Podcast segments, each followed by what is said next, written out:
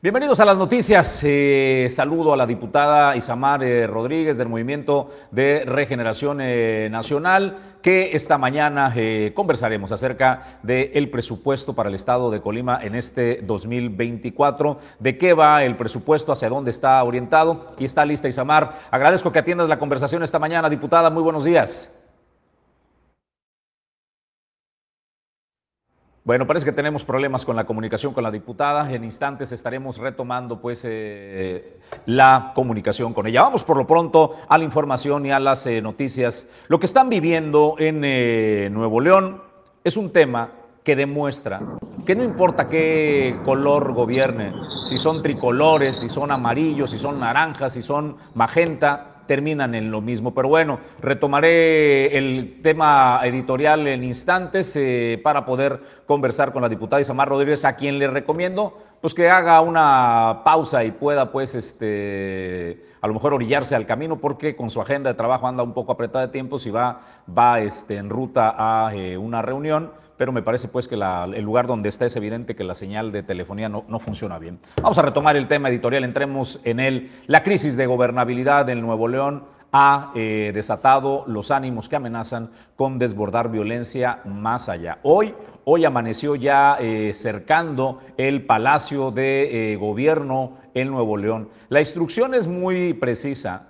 Fuerza Civil, Policía Estatal a cargo del gobierno de Nuevo León blindarán el Palacio eh, de Gobierno en Nuevo León para que el gobernador interino que ha eh, nombrado el Congreso del Estado no tome posesión del el cargo. Ya vieron ustedes lo que sucedió en el Congreso con eh, integrantes de Movimiento Ciudadano que asaltaron el Congreso, que lo tomaron, intentaron tomar con violencia la tribuna, pero no lo consiguieron. Julio César González, hay una voz en todo este ruido que llama a la calma. Desde hace semanas Luis Donaldo Colosio, compadre de Samuel García, integrante de Movimiento Ciudadano, alcalde de Monterrey, les ha dicho, es el Congreso quien tiene que nombrar al interino.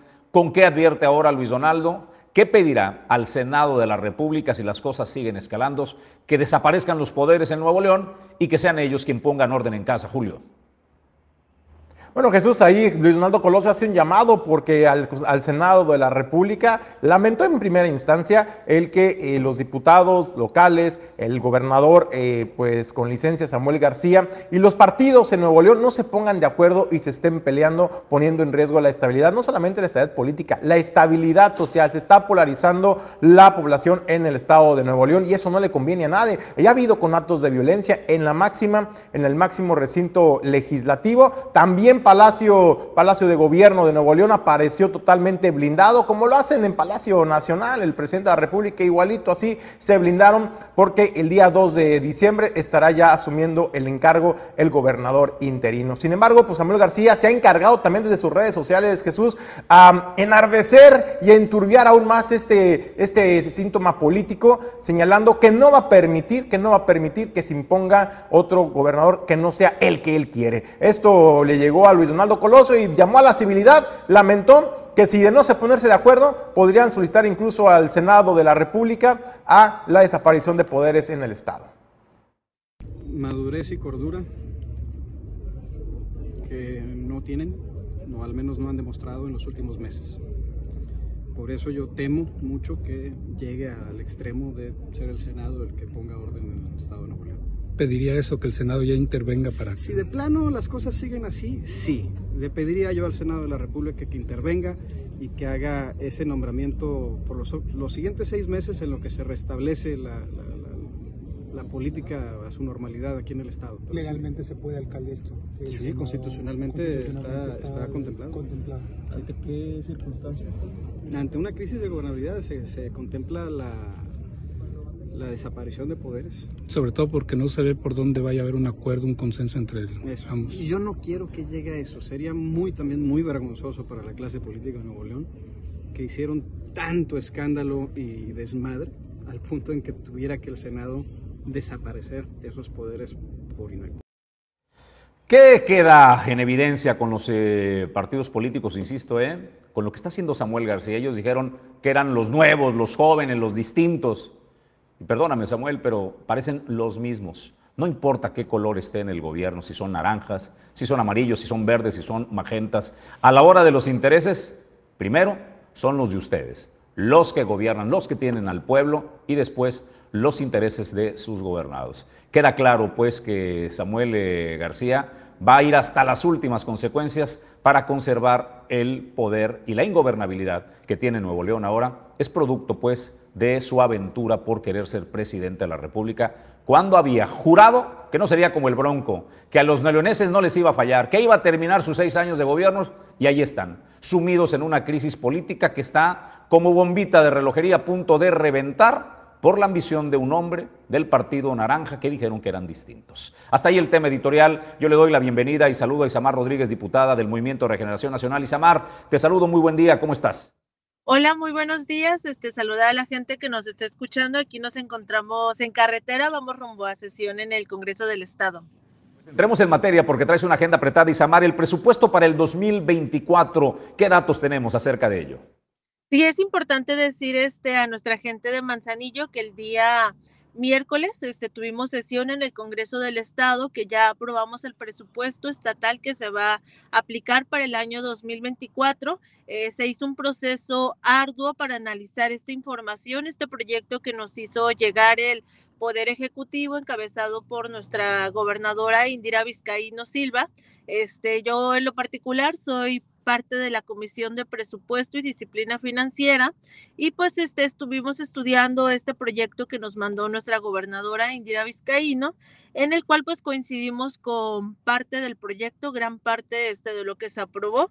Eh, es importante destacar que este proyecto de presupuesto para 2024 pues sigue con esta visión de austeridad, de usar el presupuesto en lo que realmente se necesita, en lo que realmente es prioritario, es decir, este, en el pueblo de Colima. En este presupuesto pues eh, sigue esta visión de que no haya privilegios para los funcionarios este, denominados de primer nivel, eh, sigue no habiendo gasolina, no habiendo privilegios, no habiendo el pago de celulares particulares a este tipo de funcionarios. Este, y eh, es importante destacar que se amplía el presupuesto en temas importantes como es el tema de seguridad, como es el tema de salud, como es el tema de educación, como es el tema de bienestar social. En educación pues eh, se incrementa importantemente, en seguridad también. Y es importante destacar que siguen todos estos programas de bienestar eh, que se han presupuestado. Por ejemplo, está el tema de la entrega de la pensión para adultos mayores, que es una aportación que hace el gobierno del estado, 50%, y 50% el presidente de la República, este, el gobierno de la República, para poder dar la pensión a eh, personas con discapacidad de todas las edades. Eh, Colima es uno de los estados donde se tiene este convenio para que se le dé el apoyo para las personas con discapacidad, no solamente hasta los 29 años, sino este, de los 30 años en adelante, ¿no? Eh, sigue el programa de mochilas y útiles escolares, le asignamos presupuesto a este programa, sigue este Colibecas también computadoras para estudiantes de licenciatura y para estudiantes de secundaria. Este sigue la presupuestado para el tema de uniformes escolares para preescolar, primaria y secundaria, ¿no? Entonces, en materia educativa, en materia de bienestar social, este se va a seguir invirtiendo una parte importante del presupuesto.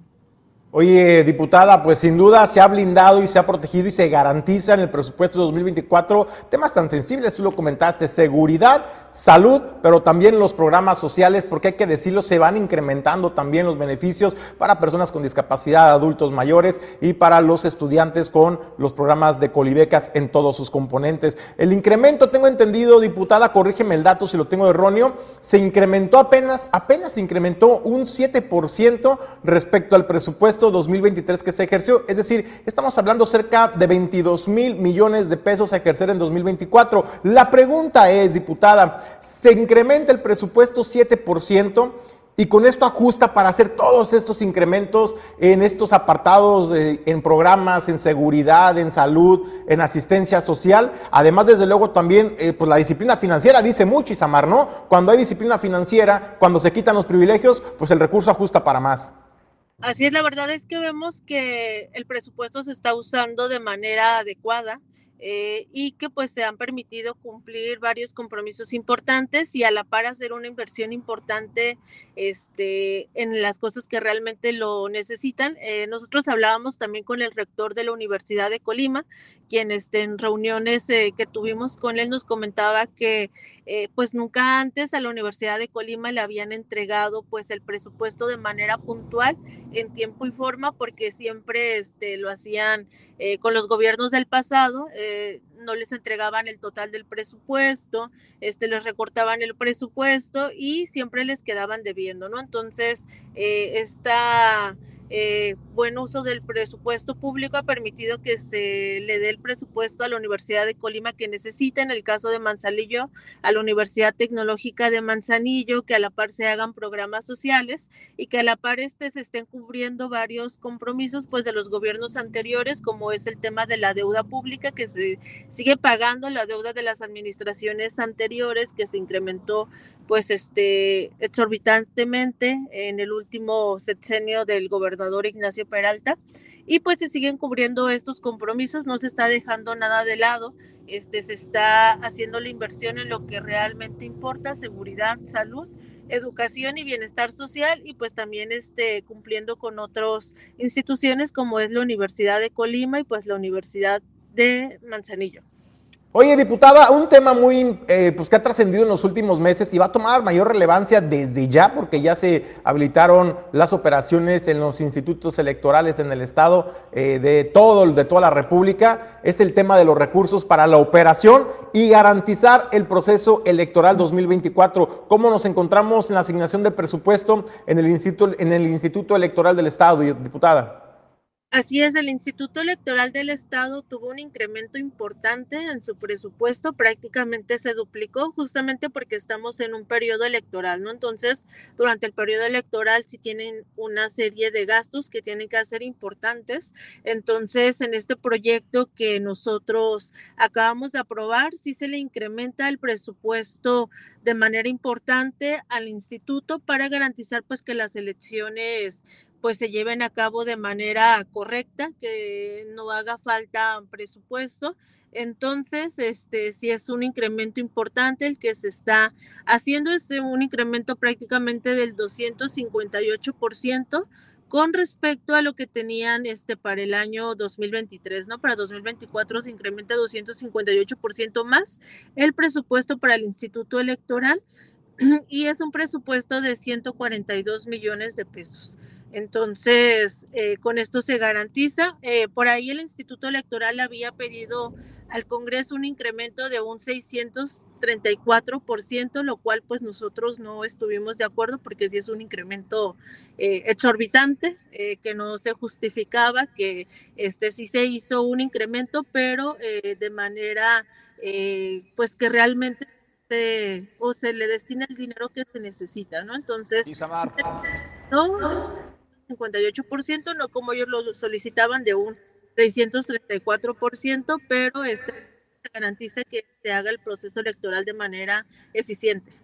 Diputada, por último, eh, ¿autorizarán endeudamiento para el gobierno de Indira Vizcaíno? Eh, ¿Existe esa posibilidad para el 2024? Eh, en el proyecto de presupuesto sí viene el tema de la deuda, viene una, viene un una deuda de 350 millones de pesos. Esta deuda pues es se tiene que cumplir, se tiene que cubrir antes de que acabe el presente sexenio. Eh, la verdad es que si revisamos la deuda que eh, solicitaron en otros sexenios anteriores, pues realmente pues prácticamente es nada. Y este, el compromiso que se hizo es eso, ¿no? Se aprueba esta pequeña deuda, eh, pero se tiene que cumplir antes de que acabe el, el actual. Diputada, agradezco conversar eh, contigo y que atiendas el llamado de origen informativo. Muy buen día. Muchas gracias, que tengan un bonito día. Es Isamar eh, Ramírez, diputada del Movimiento de Regeneración Nacional. Y ahí están eh, los datos, Julio César González, hacia dónde va el presupuesto en el estado de Colima para el 2024. Es un presupuesto, lo que nos presentó la diputada Jesús, un presupuesto bien equilibrado, es decir, se atienden los temas eh, sociales importantes, tema de seguridad, por ejemplo, en el tema de salud. No hace mucho acabamos de ver una inversión significativa para las policías municipales en todo el estado, pero además también para la fiscalía con este equipo especializado de análisis de datos de voz. Entonces me parece que se le está apostando muy bien a la, se está distribuyendo muy bien el, el presupuesto de egresos y también un apartado importante, las elecciones. Se garantiza la realización de las elecciones en el estado de Colima. Ya hay presupuesto suficiente para ello. Pausa, vamos a un corte comercial. En instantes estamos con más eh, información. Este es Origen 360, la información desde todos los ángulos. Hace 22 años, sentamos las bases de una de las empresas más importantes de la logística en México, Cima Group, con presencia en los principales puertos del país, líderes en el manejo de vacíos, punto de inspección fuera del puerto, RFE, flete marítimo, transporte terrestre y más. Cima Group, 22 años, simplificando el comercio mundial.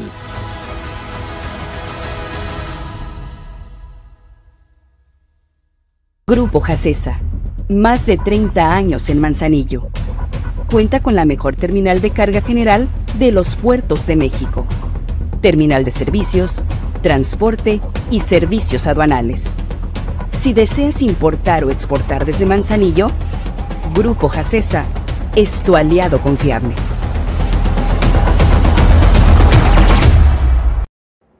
Desesperación, oportunismo político llámelo como quiera, pero el Movimiento Ciudadano, Benjamín Alamillo, el delegado en el estado de Colima, eh, pues abrió las puertas de par en par para la alcaldesa Margarita Moreno y la alcaldesa del puerto de Manzanillo, Griselda Martínez Martínez, porque dicen que en sus partidos no son respetadas, no son valoradas y que en Movimiento Ciudadano caben todas y todos, así lo anunció el delegado. Esos partidos, esas cúpulas, lo que hacen es tapar a quien hace bien su chamba. Nuestro, nuestra solidaridad este, con la alcaldesa de Colima, que entiendo que este, el, un exgobernador ahí este, está intentando violentarle y ha este, manifestado ciertas cosas, pero más allá incluso de eso, pues te diría lo mismo para la alcaldesa de Manzanillo y con las alcaldesas nuestra solidaridad en esta guerra intestina que han tenido contra los viejos políticos, contra los dinosaurios que se creen dueños de la política en Colima, de quién participa y quién no. ¿Si se viene o no, eh, Margarita?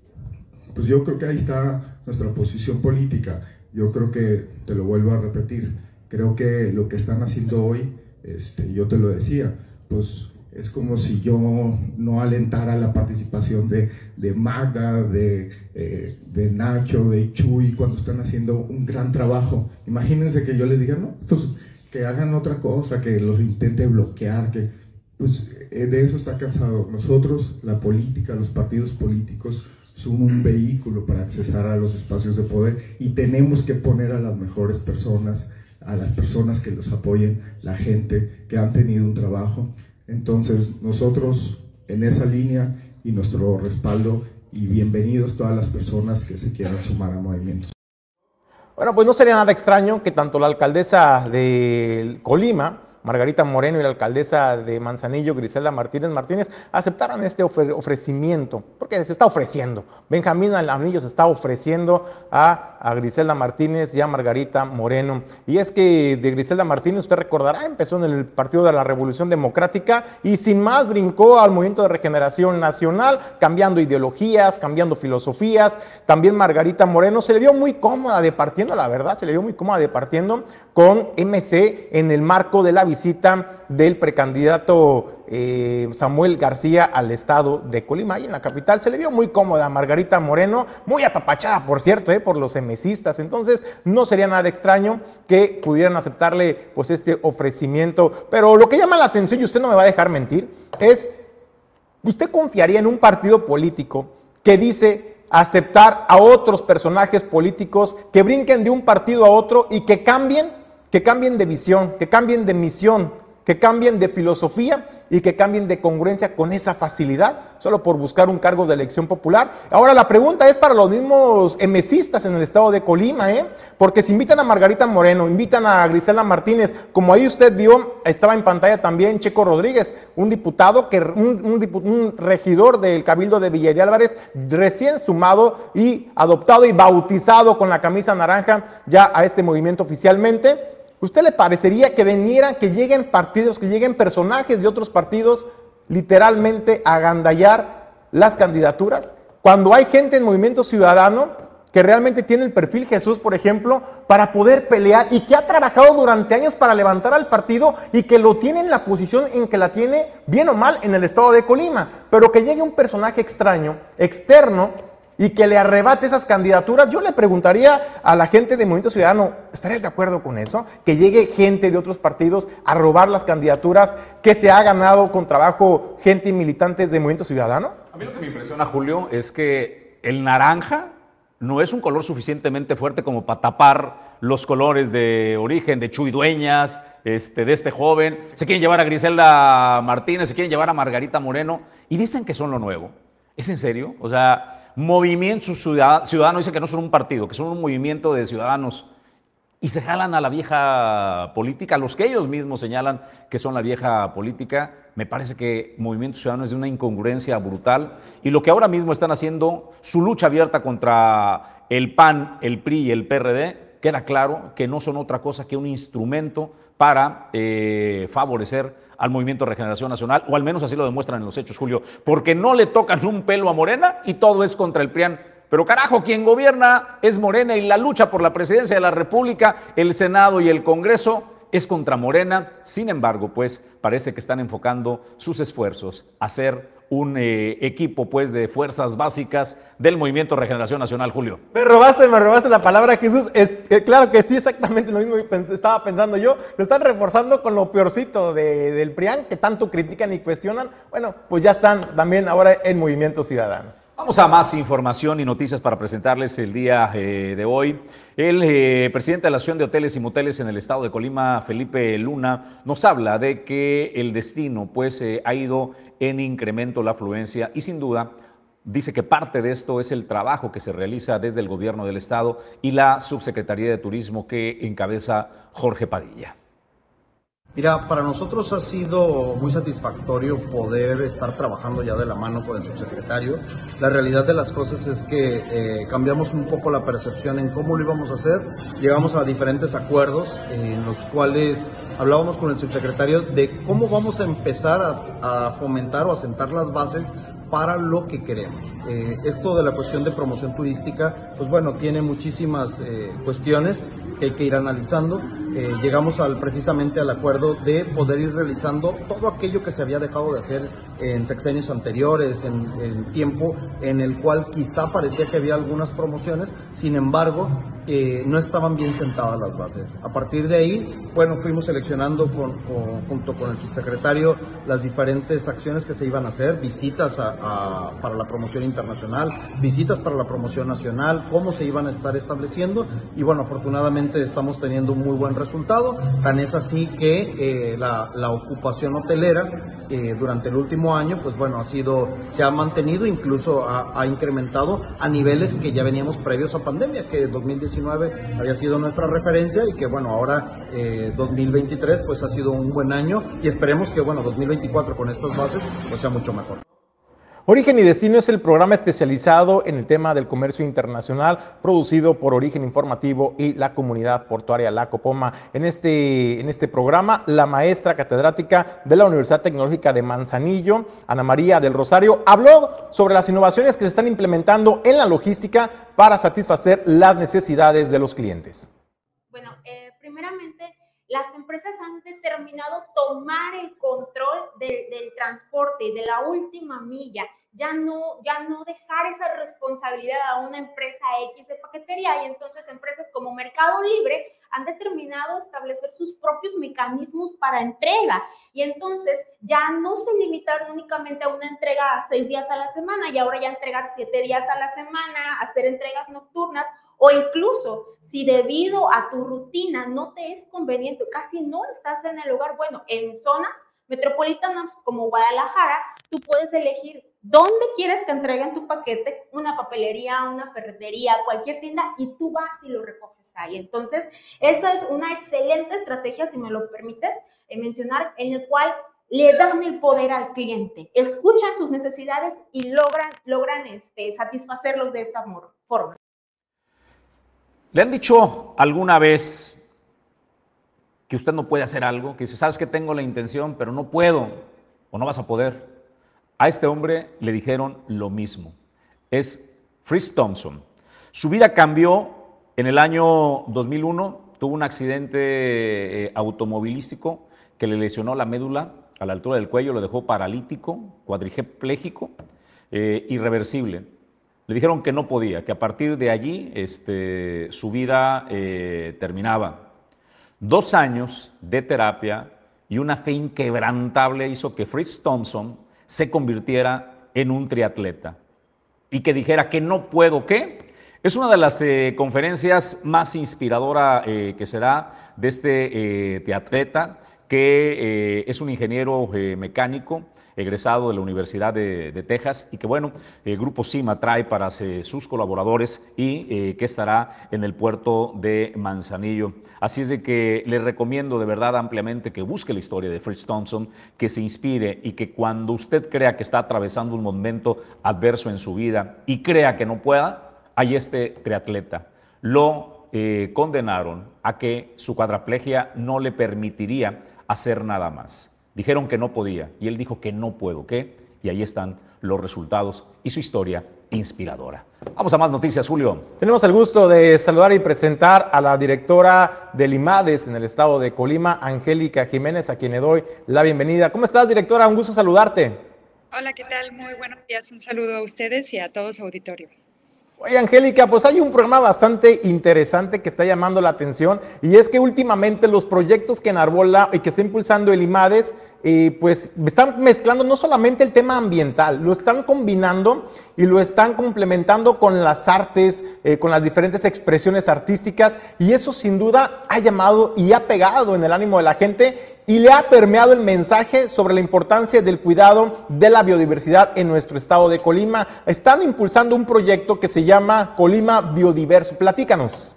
Así es, justamente lo que estamos haciendo eh, es eh, combinar como justo todas las expresiones artísticas con uno de los lugares más importantes que tenemos en, en el estado, que es este, la, la, Campana, ¿no? una de las zonas urbanas de protección por, por excelencia acá en, el centro del estado. Ahí luego estaremos haciendo cosas para, para Manzanillo con mucho gusto. Y justo lo que hicimos fue generar un concurso que se llama Sumarte a la Campana, que es justo con la expresión artística de personas que sabían eh, hacer algún tipo de arte eh, con pintura, con graffiti o, o, cualquier otra forma de expresión para que colocaran este arte en los edificios que tenemos en la zona norte de la, de la campana. Y entonces este, este arte ya se está llevando a cabo, ya están trazando los primeros, las primeras líneas y lo vamos a presentar en el evento que vamos a tener la siguiente semana de Colima Biodiverso, que va a ser el jueves 7 a partir de las 5 de la tarde en el, eh, en el área natural protegida de la Campana. Y eh, también, a su vez, vamos a estar presentando la estrategia eh, de conservación y uso sustentable de la biodiversidad del Estado de Colima. Esta es una estrategia que hicimos con la CONAVIO a nivel federal justo que traza las líneas específicas y las estrategias para cuidar la biodiversidad en el estado de, Colima. La verdad es que es una, una, guía muy, muy clara para que desde la academia, la, ciudadanía este, o cualquier otro orden gubernamental pueda cuidar la biodiversidad en nuestro, en nuestro estado. Y también justo eh, en esta onda de buscar eh, tejer estos lazos con, con, la comunidad artística, es que vamos a colocar en toda la valla norte y en toda la valla sur una serie de placas grandes para que se expongan eh, fotografías de la biodiversidad de la zona o cualquier otra cosa que los ojos de las personas que vamos en la campana querramos, querramos poner ahí. Vamos a empezar con una serie de 13 fotografías que vamos a, inaugurarlas ese día y después eh, vamos a generar una serie de diversas temáticas. Por ejemplo, ya nos propusieron que hiciéramos una, una serie sobre la Revillagigedo, entonces seguramente como para febrero estaremos sacando una convocatoria para que todos los fotógrafos que tengan fotografías de Revilla Gigedo eh, o la misma Comisión de Áreas Naturales Protegidas, pues exponga su arte en esta, en esta zona. Oye, Angélica, me parece que se está potenciando realmente y dignificando este parque ecológico de la campana, porque hay que decirlo, ya tiene mucho tiempo operando donde todos los días, cada fin de semana, las familias se dan cita, los deportistas se dan cita para hacer esta caminata o esta corrida ahí entre, entre la naturaleza. Y escuchamos sonidos, los cantos de los aves, pero no identificamos, no conocemos, vemos arbustos, vemos árboles, vemos plantas, vemos flores, pero no las conocemos, no conocemos los nombres. Y, por ejemplo, el caminar ya con ese sendero, ya con esas imágenes que ilustren parte de la biodiversidad que encontramos en la campana, es realmente conocer este espacio, ¿no? Saber que si escuchamos a un pájaro a cantar puede ser el que nos están presentando en esta imagen y a lo mejor, ¿por qué no? no? Despertar un poco nuestra curiosidad de explorar y de tratar de saber qué especie estamos escuchando en este caso o identificar las especies. Me parece que esa es parte fundamental de realmente vivir esta experiencia eh, natural y también de conocer y respetar nuestra biodiversidad en el estado de Colima. Así es, precisamente lo que nosotros queremos es que toda la ciudadanía conozca la biodiversidad de nuestro estado y uno de los espacios eh, pues clave para hacerlo es justo ya un espacio muy utilizado por la ciudadanía. Tenemos más de 2.500 visitantes cada semana, entonces qué mejor que dejar un mensaje eh, cuando estén pasando por ahí, pues que vean estas fotografías, que aprendan qué especies son, que aprendan qué servicios ambientales dan y entonces podamos ir, este, ¿cómo dice esta frase? Conocer para, este, para querer cuidar nuestros recursos naturales, ¿no? Entonces, es ese tipo de cosas que, buscamos, que la gente conozca, que la gente, eh, todo el mundo aprendamos de la biodiversidad y sepamos lo clave que es tener espacios biodiversos para que eh, podamos tener este sostén que, de vida que son los servicios ambientales, el oxígeno, el agua, entre otras, entre otras cuestiones, y por eso es que llamamos este evento Colima, Colima Biodiverso, esperando que todo el mundo lo utilice como hashtag, de hecho. ¿eh? Muy bien, pues ahí está, hashtag Hashtag Colima Biodiverso. Angélica, todos nos sumamos. Hay que, hay que cuidar la biodiversidad en el estado de Colima. La invitación es el 7 de diciembre en el Parque Arqueológico La Campana, ¿verdad? 5 de la tarde. 5 de la tarde. 7 de diciembre, 5 de la tarde. Por ahí los esperamos en La Campana, en la zona norte. Muchas gracias, Angélica. Excelente día. Gracias. Hasta pronto. Hasta pronto. Vamos a pausa, corte comercial y estamos de regreso en instante con más información. Esto es Origen 360, la información desde todos los ángulos.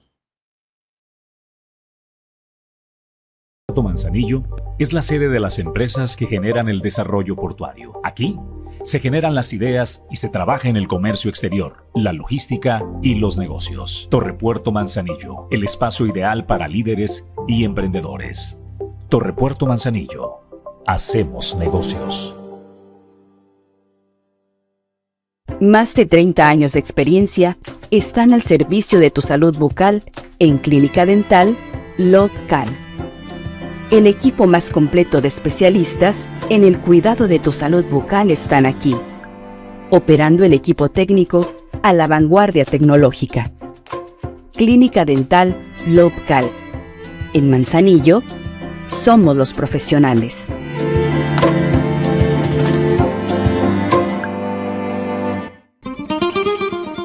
El icono de la cocina española en Manzanillo Restaurante El Marinero del Hotel Marbella. Ven a disfrutar los mejores platillos con los sabores auténticos de España. Restaurante El Marinero del Hotel Marbella. El ícono de la cocina española.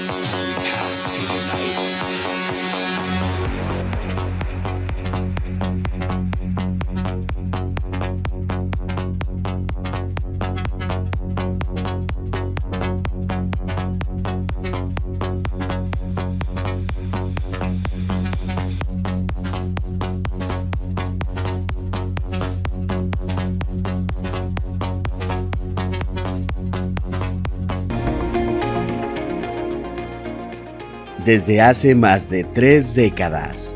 Acapulco Shipping ha sido líder como agente consignatario de buque, brindando soluciones en logística marítima y terrestre. Con 35 años de experiencia, nuestra dedicación y compromiso son inquebrantables. Sabemos lo importante que es tu carga y lo tratamos como propio. Acapulco Shipping. Tu confianza en nuestros servicios es nuestra fortaleza. En el marco del 33 aniversario del asilo de ancianos, están convocando al foro del adulto mayor. Se llevará a cabo el 5 de diciembre y eh, la presidenta del patronato del asilo de ancianos del puerto de Manzanillo, Rosario Iglesias, está haciendo esta invitación para que puedas sumarte a este foro. Tenemos un adulto mayor que cuidar y si vienen, va a ser aquí en el parque, enfrente del asilo. Si vienen, pues van a aprender a tratar a los, a los ancianos, a los adultos mayores, a, a moverlos, pero sobre todo a ser empáticos con ellos, a tenerles paciencia, a ser cariñoso, afectuoso con ellos, que también eso es lo que necesitan con urgencia y diario, no es de que un día lo trato bien y a la semana otra vez. Es una constante em, dialéctica que se está gestionando ahí pues entre ellos. Em, tenemos otro juego, vamos a llamarle otro evento, ¿sí? que es la invitación a que les traigan regalos. Ustedes nos traen regalos para el asilo, mm, sean pañales, eh, cualquier cosa que no sea perecedera y se los vamos a cambiar por una esfera. La esfera la podemos personalizar cada quien con un plumón determinado para que se cuelguen en el pino al recibir nosotros la, el beneficio pues de la donación. Va a ser un evento bonito para que, para que asistan. Eh, es, un símbolo eh, lo que usted va a obtener. Cuando lleve el regalo le otorgarán una esfera que lo va a acompañar en su hogar. Y bueno, pues eh, aparte de decorar, realmente representa el sumarse y ayudar a los que verdaderamente lo necesitan. Ese es el símbolo de la esfera y eso pues lo que representa. Si eres tan amable, Hugo, la imagen, por favor, para que le hablemos de sonrisas de Navidad. Se espera pues que a las 9 de la mañana, el 5 de diciembre, hay que llevar pañales talla chica, mediana, eh, pañales eh, predoblados, artículos de higiene personal, alimentos no perecederos, artículos de limpieza y sanitización. Se lo van a intercambiar este donativo por la esfera, como ya se lo venían diciendo. Jardín Público Palmares frente al asilo de ancianos. Allí, allí es la cita para que por favor se sumen. Vamos nosotros a más noticias, Julio César González, para presentarles. Más información, Abraham Méndez Palomares, quien es el representante de un grupo de abogados en la entidad, aseguró y reconoció que el Poder Judicial se está modernizando. Ha habido cambios importantes, significativos para la impartición de justicia. Sin embargo, también, eh, pues además de reconocer que ha habido avances importantes, eh, señaló que hace falta la digitalización y también echar mano de la tecnología para eficientar los procesos. Esto es lo que señala. Este, nosotros estamos viendo eh, que el presidente del tribunal, el licenciado Juan Carlos Montes y Montes, tiene un año y en un año han cambiado mucho las cosas de manera positiva. Eh, a la fecha podemos eh, decir que del 1 al 100 llevamos ya como entre 70 y 80% de beneficios y mejoras, pero en este último informe que fue hace unas dos semanas de parte del presidente, se habló de que falta un toque de modernidad. Nosotros como organizaciones de abogados habíamos eh, hecho una propuesta al, Poder Judicial y al Poder Legislativo para el uso cibernético de la, del Poder Judicial. O sea, hacer uso de todas las redes sociales. Y ya pues se tiene, tiene su página, pero, pero le falta. Tan es así que el propio presidente en su informe lo reconoció y, la gobernadora en su mensaje, estando presente en ese evento, dijo que hacía falta esa modernización y que ojalá se respaldara. Nosotros como organizaciones de abogados estamos eh, platicando con él y viendo Agradezco esta mañana que atienda el llamado y poder conversar con el regidor del Movimiento Regeneración Nacional, Ramón Hueso. Ramón, ¿cómo estás? Te saludo, eh, muy buen día. Buen día, Jesús, ¿cómo están? Buenos días. Julio. Pues gusto saludarte, eh, Ramón. El tema del puerto de Manzanillo y esta eh, situación que se ha presentado con la instrucción de un juez para separar del cargo a la secretaria del ayuntamiento, Marta Cepeda. Primero preguntarte, ¿realmente esta medida eh, ha surgido efecto? ¿Lo que ha dictado el juez se ha separado del cargo Marta Cepeda?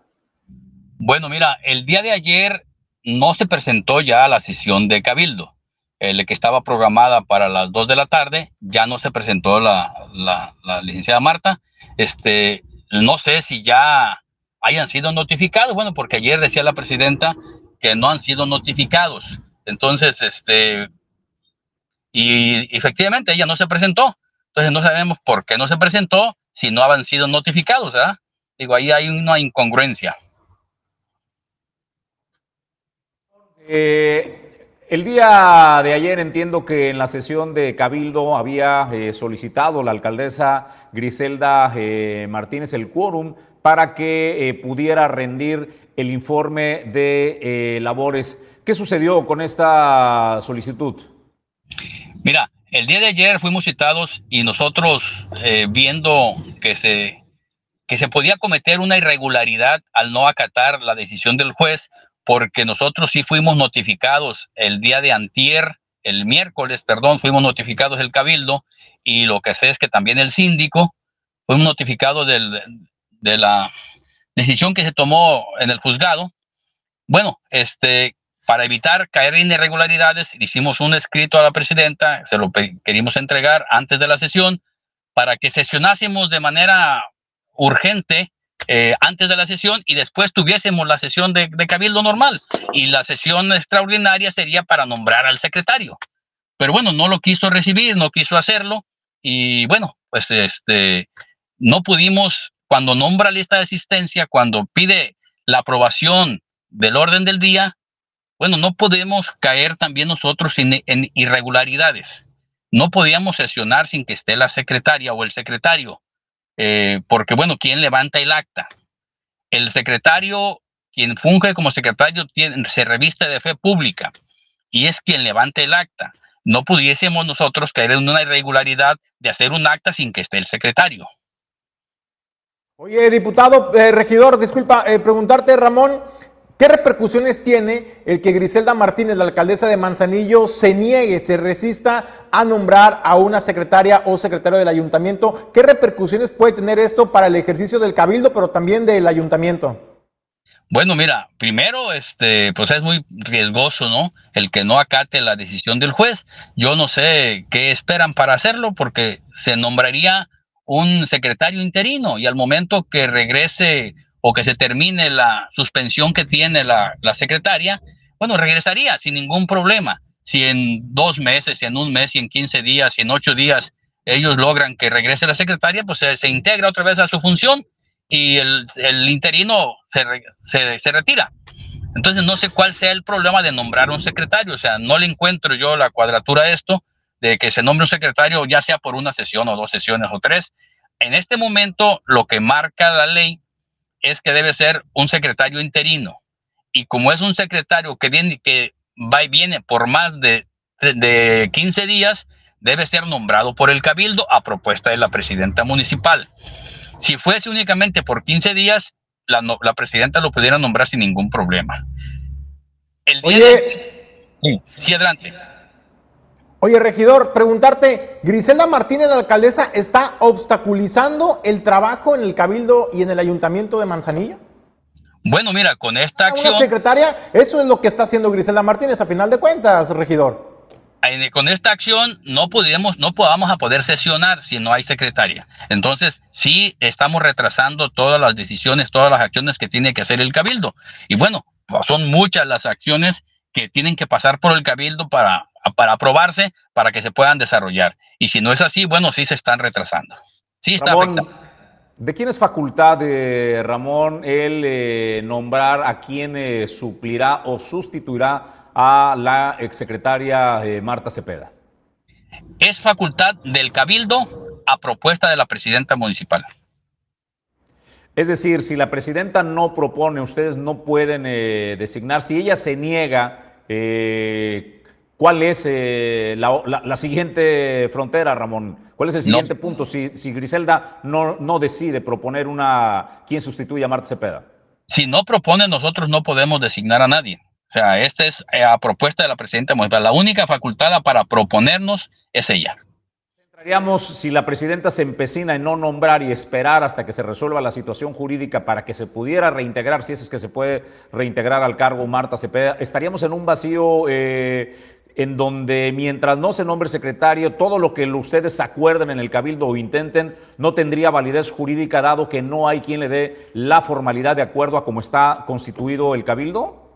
Así es, así es. Y, bueno, pero sí esto tendría, no podría esperarse tanto, ¿eh? porque también entonces estaríamos cayendo como cabildo y la presidenta municipal también en desacato a una autoridad. Gracias, Ramón. Agradezco el que atiendas el llamado para conversar con Origen Informativo esta mañana. Gracias, a la orden. Bueno, pues es Ramón Hueso, es regidor del Movimiento de Regeneración eh, Nacional de Morena, ¿eh? Estamos hablando de Morena, una alcaldesa de Morena.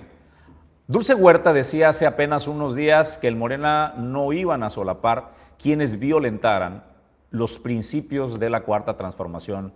No robar, no mentir, no traicionar. Así es de que es un mensaje contundente a lo que está sucediendo en el Cabildo. No es la oposición, ¿eh? No son adversarios este, fuera de Morena, su propio partido. El que le dice a Griselda Martínez, a su ayuntamiento, a Marta eh, Cepeda, que las cosas no las están haciendo bien y es un juez quien separó del cargo a la secretaria del ayuntamiento. Así están las cosas en el puerto de Manzanillo. Pausa y en instantes estamos con más información a través de Origen Informativo. Inicia con el sueño de conectar el mundo por mar, aire y tierra. Dueño del mar Goodward Group, más de 80 años de ser el operador logístico que te conecta al mundo.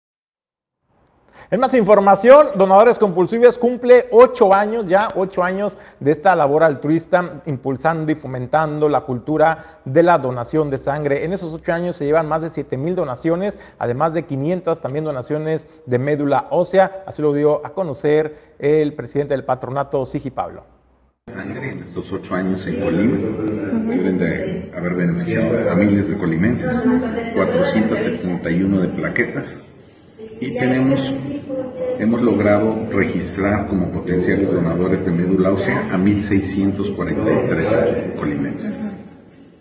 De estos 1.643, ya tres donaron médula ósea. Eran la última esperanza de vida para una persona en el mundo, no sabemos dónde, que ya estaba desahuciada de su leucemia y su última oportunidad era conseguir una persona con, su, con el ADN lo más parecido a ellos que le donara médula ósea. En estos ocho años hemos hecho 293 campañas de donación de sangre, 263 de ellas en Colima, 50 este año. vamos a, hemos ido aumentando año con año. El primer año, en el 2015, solo hicimos una campaña. En el 2016 hicimos yo creo que unas 10 campañas y ahora estamos haciendo campañas permanentemente cada semana. Y en este año, pues hemos logrado 1.407 unidades de sangre, 201 de plaquetas, 50 campañas y 495 registros de match compulsivos. A nivel nacional, las cifras son 9.560 unidades, y bueno, hemos trabajado en diferentes estados del país y en el que estamos un poco más consolidados es en Guanajuato gracias a la eh, alianza que tenemos con la Universidad de Guanajuato. Bueno, arranca diciembre eh, y con diciembre vienen eh, las festividades religiosas. La Navidad, la Natividad es una de ellas, pero hay una igual de importante para los mexicanos, la celebración de la Virgen de Guadalupe. las peregrinaciones que inician hoy, hoy por cierto inicia el peregrinar de 12 días, concluyendo el 12 de diciembre. Francisco Chico Uribe, quien es líder de los comerciantes en Santiago, dice que están preparados para que esta caminata, esta peregrinación tradicional que se realiza por parte de ellos se lleve a cabo en tiempo y forma. Buenas tardes, este, pues fíjate que hay mucha motivación, me, lleno de, orgullo ahora sí, de satisfacción el poder caminar por las calles de Santiago tocando puertas, la responsabilidad de los comerciantes y la confianza que han creado en mí en Jesús Mancilla, este, nos ha llevado a organizar la fiesta que ya iniciamos mañana y por este medio hago toda la invitación para todo el pueblo en general. Queremos arrancar las fiestas como el 12 de diciembre. Toda la multitud que podamos llevar y que nos acompañen para arrancar las fiestas como de realmente se quiere y se, tenemos que vivirla. Sí, invitarlos a todos y tenemos este, a partir de las 6 de la tarde en el Jardín de Santiago salimos en peregrinación misa de 7 donde nos bendicen a nuestros comercios, a nuestras familias y posteriormente tenemos un artistazo de lujo gracias a todo el apoyo de los comerciantes Traemos a Chuy García, vocalista de la banda El Grullo, con su grupo T para Tres desde el Grullo, Jalisco, para deleitarnos en el atrio de la iglesia, terminando las festividades de, la peregrinación y de la misa. Nos vamos a disfrutar y a deleitarnos la voz del vocalista de la banda El Grullo. Claro, este, nos han manifestado, ¿no? Dar un poquito de lo mucho que reciben todo el año de la gente de la población del pueblo de Santiago los comerciantes están agradecidos y donan un poquito de lo que la gente hace por ellos. Tenemos más actividades dentro de los 12 días, porque ahora es docenario de los 12 días, pero abrimos mañana viernes primero, nos toca abrir y es un compromiso grande invitarlos a que participen toda la comunidad y todos los que nos gustan acompañar a las 6 de la tarde en el Jardín de Santiago.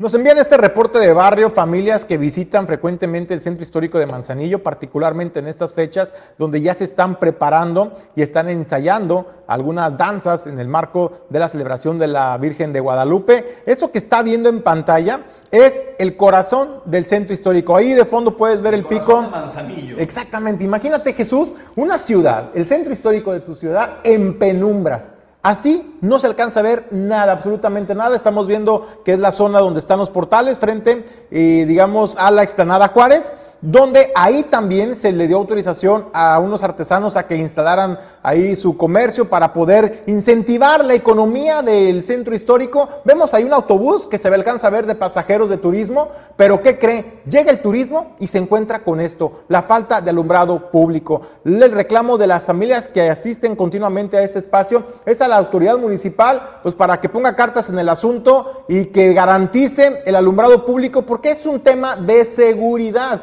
Entonces es importante, Jesús, hacer tantita conciencia y pues pedirle a la alcaldesa Griselda Martínez Martínez pues que atienda por lo, por lo menos, ¿no? El primer cuadro de la ciudad que ahí tiene ya la Una idea de campaña para la Secretaría de Turismo Municipal eh, al, Ayuntamiento de Manzanillo. Promuevan que la gente venga con su lamparita, ¿no? Al destino para que Manzanillo brille, pero con su luz vengan con lamparita si quieren ir al centro histórico porque alumbrado público no hay. Señoras y señores, con esto despedimos el informativo esta mañana. Agradezco al equipo Alejandro González Pulga, gracias a Hugo Nando en controles, a Pedro Ramírez en la producción adjunta, Ulises Quiñones en la producción general y a mi compañero de fórmula y conducción, Julio César González. Gracias, Julio. Jesús, muchas gracias. Gracias a ustedes por acompañarnos en este recorrido informativo. El lunes los esperamos con más temas. Arranca el mes más bonito del año, ya saben, ¿no? Este diciembre nos preparamos pues para las festividades todo la connotación religiosa, pero también el pretexto ideal para reencontrarnos con amigos, con familia. Así es de que diciembre es un gran mes. Le deseo que tenga un extraordinario arranque de mes y un gran fin de semana. Lunes puntuales a las 9 de la mañana. Nos vemos a través de todas las plataformas en origen informativo. Soy Jesús Llanos. Extraordinario arranque de mes.